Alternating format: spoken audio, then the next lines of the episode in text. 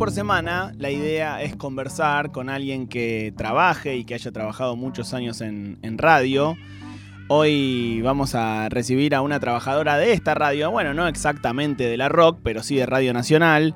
Ya pasó mm, Edu de la Puente la semana pasada, Miki Luzardi, también Diego de la Sala.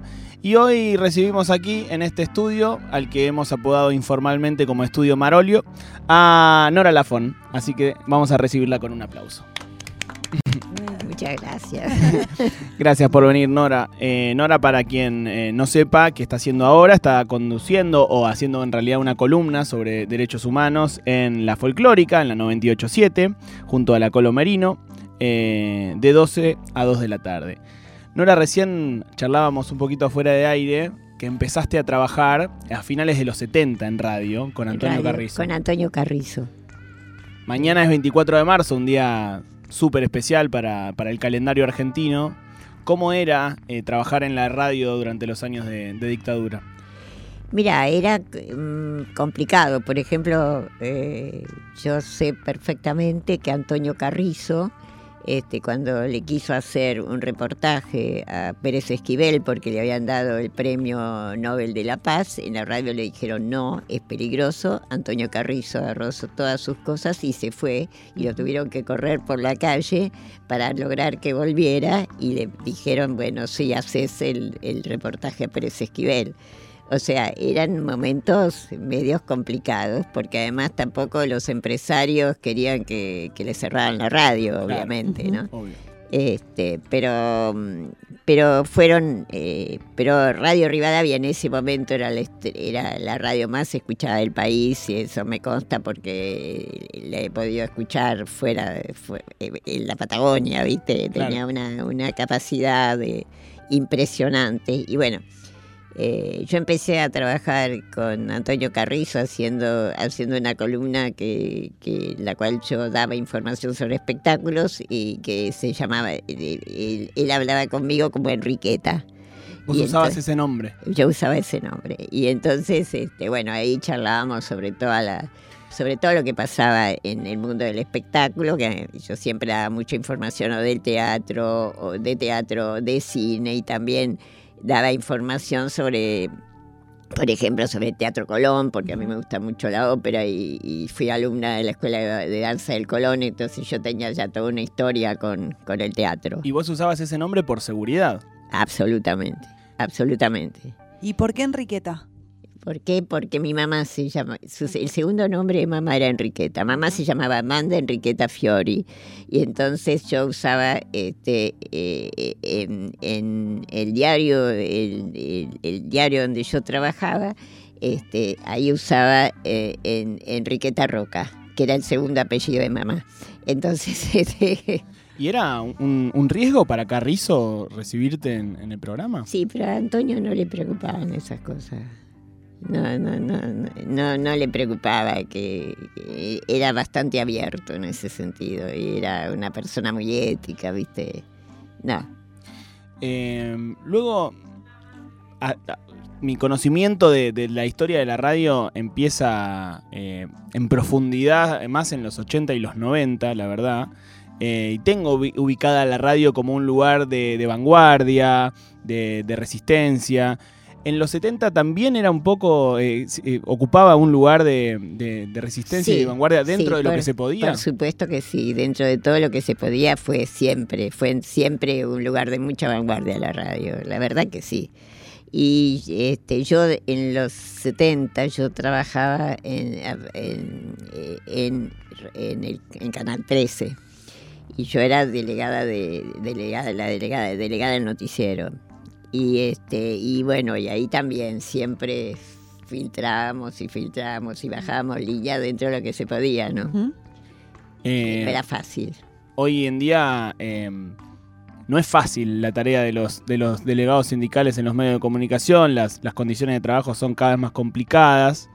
En ese momento había se, se podía pelear desde otro lugar con, con las, Mira, dirigencias de los canales. Eh, nosotros teníamos una intersindical muy, muy pesada, por eso la dictadura no, no nos dejó entrar nunca más al canal a partir del 24 de marzo y a partir este, de, de eliminar todos los derechos a los cuales tenía. Nosotros tuvimos un, éramos una larga lista, esta inter- intersindical estaba conformada por todos los gremios del canal. Y, este, y realmente eh, eh, nosotros eh, hicimos, eh, digamos, con- nosotros hicimos el mejor convenio de, de prensa televisada que tiene la historia. Este, ese convenio fue enviado como a la Organización Internacional de Trabajo como convenio ejemplar. Y este, además, una cosa muy rara en aquel tiempo, yo fui una de las paritarias que lo defendió. Difícil para ese momento, pero fue así. Y bueno, y entonces este, realmente, eh, precisamente por todo eso, esa intersindical sufrió, digamos, la peor calificación de, de todos, los, de todos los medios televisivos que, este, que, es, que hizo la dictadura militar. Se habla poco del movimiento sindical como uno de los sectores que más frente le hizo a la dictadura. Sí, ¿verdad? sí, sí, O por sea, supuesto digo, que sí. Fue, Por fue supuesto un- que sí. Un, bra- un brazo de la, de la sociedad muy fuerte para enfrentar a la dictadura y, Sí. y no, tiene, no ocupa el lugar en el relato que merece. No, imagínate que una de las primeras marchas contra la dictadura fue una marcha organizada por el sindicalismo. La primera, en realidad. De hecho, la CGT más- Brasil. Claro, eh, bueno, después todas las marchas, Ubaldini le hizo eh, Sí. unos cuantos. eh, Por supuesto, pero te digo que la primera gran marcha así de, de, de todo fue, fue organizada por el sindicalismo. ¿Cómo? Estamos hablando con Nora Lafón, por si alguien recién se engancha en la 93.7, eh, sobre aquellos años de dictadura y la radio. Luego, ¿cómo viste que fue modificándose el discurso de cómo contar la dictadura en los medios de comunicación? Sí, que fue terrible porque algunos medios directamente hablaban de lo que había sido la dictadura y los otros más o menos se escondían, ponían debajo de la alfombra la Claro. mayor parte de las cosas, ¿no? Eh, fue un cambio notable cuando, cuando comenzó realmente, eh, se comenzaron, a, a- comenzaron los juicios contra los genocidas este, que ahí realmente empezó la gente a hablar un poco más de todo lo que nos pasaba, ¿no? De todo lo que había pasado, de todo lo que nos había, de todo lo que se había sufrido durante todos esos años. Bueno, ahí es como que empezó la radio y empezaron ciertas voces a hacer, digamos, una a empezar a hacer un relato sobre, sobre todos los compañeros desaparecidos, sobre todos los compañeros muertos, sobre todos los compañeros torturados, ¿no? Ahí recién. afectaba un poco el contexto este, digo, a la hora de hablar de espectáculos que uno por ahí a priori dice, bueno, quizás es algo que no tiene mucho que ver con la realidad política que vivís, pero que también tenías, digo, artistas censurados, tenías... Mira, eh, yo hacía, yo también hacía con otro nombre, hacía este, la tía Matilde en, en, en, este, en Radiolandia 2000. Ujú. Radiolandia 2000 era una de las pocas cosas que ingresaban al- que ingresaban a la cárcel de los compañeros que estaban, digamos, eh, que estaban todavía bajo el, bajo el PEN, no estaban secuestrados. Y yo aprovechaba en, en el final, en el saludo final, de poner, de colocar a los compañeros que todavía seguían con vida. Este, y cuando eh, salió Dante Gullo de la calle de, de, de, ah, prisión, cuando los liberamos, decía, ¿quién era, quién era la tía Matilde? Porque quería saber cómo podían haber encontrado eso. Bueno, y, este, y bueno, finalmente no- nos abrazamos y, y le dije, soy yo.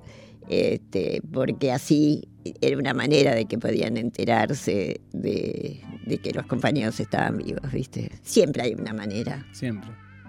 Eh, hace, siempre hay una manera. hace poco eh, veía un recorte de, de Lalomir eh, hablando de que la radio, de alguna forma, por sus características técnicas, eh, era como una especie de instrumento de resistencia y, y lo, lo sería por siempre. Claro, ¿viste? Porque siempre hay una cosa que vos podés meter. Siempre la radio permite que algo uno pueda, eh, uno pueda eh, contrabandear. ¿no? Eh, Es, es más fácil, es más fácil. La radio es el medio más fácil para estas cosas. Y bueno, y, y todo, todo siguió, siguió este, desarrollándose cada vez con más, eh, con más eh, afluencia de información, con más cosas que podían uno decir, que podía uno no sentir y, que uno podía este, reflejar, ¿no es cierto? Nora, tu, tu columna en la folclórica nos contabas que es sobre derechos humanos. Y sobre, la, sobre los 40 años de democracia. Y mm, estamos en un momento muy particular, siendo yo, de, nuestra historia, en donde están volviendo ciertos discursos que durante muchos años eh, habían quedado relegados, ¿no? Los discursos que tienen que ver con el negacionismo, con el odio. Em, ¿Imaginaste en algún momento tener que volver a hacer hincapié sobre algunas batallas que ya se creían ganadas? Y yo creo que sí, porque la verdad que están insistiendo y convencen mucho a los más jóvenes, ¿no? De todas estas cosas, lo cual es muy grave. Es grave porque por eso es importante que, que, eh, que, el sábado se proyecte sobre el Congreso Argentina 1985, que de manera gratuita, que se va a poder, a partir de las 8 de la noche se va a poder ver, porque los jóvenes tienen que saber que esto nos pasó tienen que conocer que todas estas cosas eh, hubo gente que sufrió, que sufrió, que sufrió persecuciones, que se habla de 30.000, pero no sabemos, no sabremos nunca si fueron 30.000, porque hay muchos más desaparecidos, hay mucha más, eh, y toda gente que fue súper torturada, que le pasaron montones de cosas, que, que su familia no los pudo ver nunca más, que nunca pudo reconocer sus restos. El exilio siempre ha sido desde los griegos hasta acá una de las cosas más terribles que ha sufrido la humanidad, pero mucho más todavía, imagínate acá, ser desaparecido.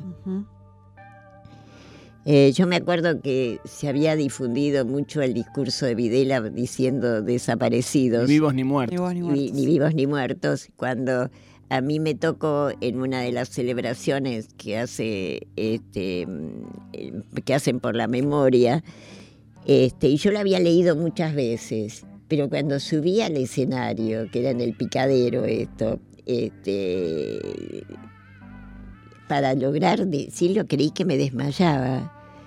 Eh, es muy difícil, es muy difícil, vos podés creer que lo tenés todo incorporado, pero cuando lo querés decir es, este, es es terrible, es terrible. Solo aceptar que hay que la palabra que es desaparecido, ni vivo ni muerto, es horrible. Y al día de hoy seguís teniendo ese peso, por ejemplo, mañana 24, un día tan especial, eh, es como un poco revivir esa historia. Sí, yo creo que sí, que siempre se puede, siempre se sigue reviviendo de la misma manera, siempre se sigue, eh, el dolor no se va nunca el dolor, y porque además yo tuve muchos compañeros desaparecidos, ¿viste? Entonces este, es muy difícil, muy, muy difícil sobrevivir y además a los que logramos sobrevivir nos queda, nos queda el, peso de que nosotros estamos vivos y los otros están muertos, ¿viste? Y no es fácil. Hablamos con Nora Lafón, también conocida como Enriqueta, también conocida como la tía, Matilda. La tía Matilda. Eh, seguramente muchos la conocerán a Nora también porque trabajó muchos años con Sandro, ¿verdad? Exactamente. ¿En qué, en qué periodo de tiempo? ¿En Todo el Gran Rex. ¿Qué, años fueron? Y fue en, el 90 al 2000 y algo, ¿no? los 90 al 2000 y algo. Eh, ¿Dijiste alguna vez que Sandro era tu mejor amigo o que fue tu mejor amigo? Absolutamente, absolutamente. no, yo sigo extrañando esas largas charlas que teníamos a la noche, este, que eran maravillosas. ¿De qué hablaban? De todo, de todo, porque era una persona muy culta que podías hablar de libros, de pintura, de cualquier cosa, porque él estaba siempre al tanto de todo lo que pasaba en el mundo. ¿Y si tuvieras que decir una canción favorita de Sandro? Ay, este, París se arrodilla ante ti, esa era una de mis canciones predilectas. Yo siempre esperaba el final de el final de, los recitales sentada al lado del, sonidista.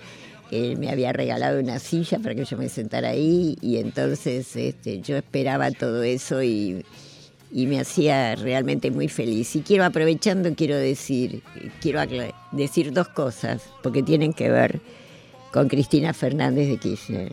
Eh, cuando, cuando muere Roberto, este, el Congreso estaba cerrado. Yo, eh, eh, justo me, como me dijeron que estaba muy bien, yo me había ido a Estados Unidos a visitar a mi pareja. Y cuando llamo a Buenos Aires, llamo a Mendoza, me dicen que Roberto falleció. Entonces yo llamo a una amiga mía porque Roberto quería ser velado en el Luna Park. Llamo a una amiga mía que estaba a cargo del Luna, era la productora del Luna, y le digo, mira, me dice, bueno, yo voy a abrir, no estamos teniendo recitales, pero lo abro por él.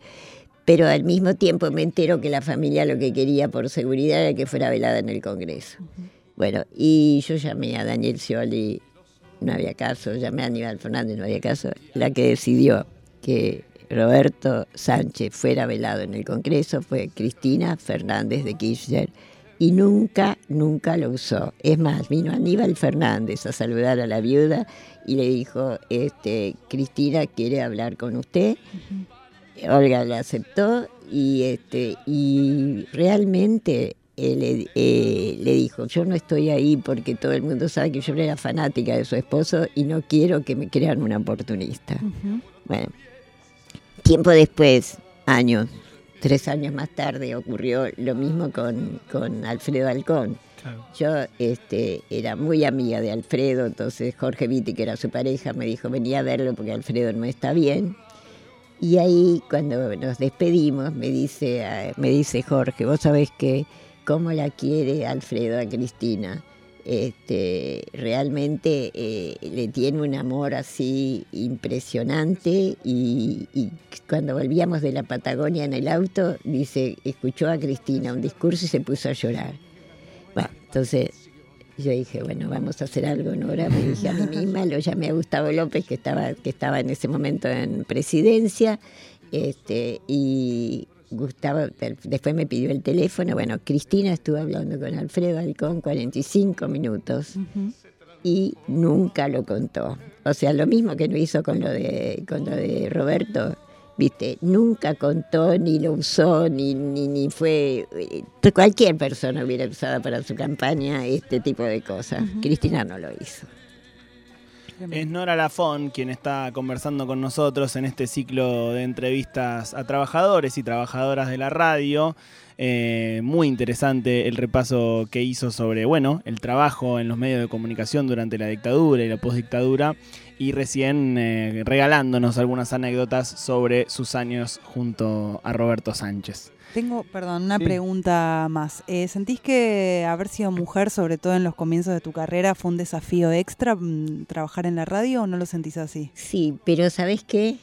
Mi mamá me había enseñado desde que yo era, mi mamá era muy especial y me había enseñado desde que era muy chiquita que todos éramos iguales y yo me lo creí y por eso creo que lo pude sobrellevar bien. Bueno, muchas gracias. Pero porque era, porque era esa mujer que, que decía que todos éramos iguales, que no había diferencia, que había que tener respeto por todas las, todas las, todos los, los credos religiosos, que había que, que, que ser gentil con todo el mundo. Perfecto. Gracias Nora por haber venido aquí. No, gracias a ustedes, fue muy linda estar acá con ustedes y además eh, yo tengo un nieto músico, así que toda la gente que se ocupa de la música para mí y sobre todo del rock nacional me parece maravillosa. Gracias. Gracias a vos. Pasó Nora Lafón por aquí por Ayúdame Loco. A nosotros nos queda un ratito antes de irnos. Con el blanco marfil del vestido de tu maquillada muy bien y tu tapado azul. Y los hombres envidian mi suerte. Lo común se transforma en mí. Orgulloso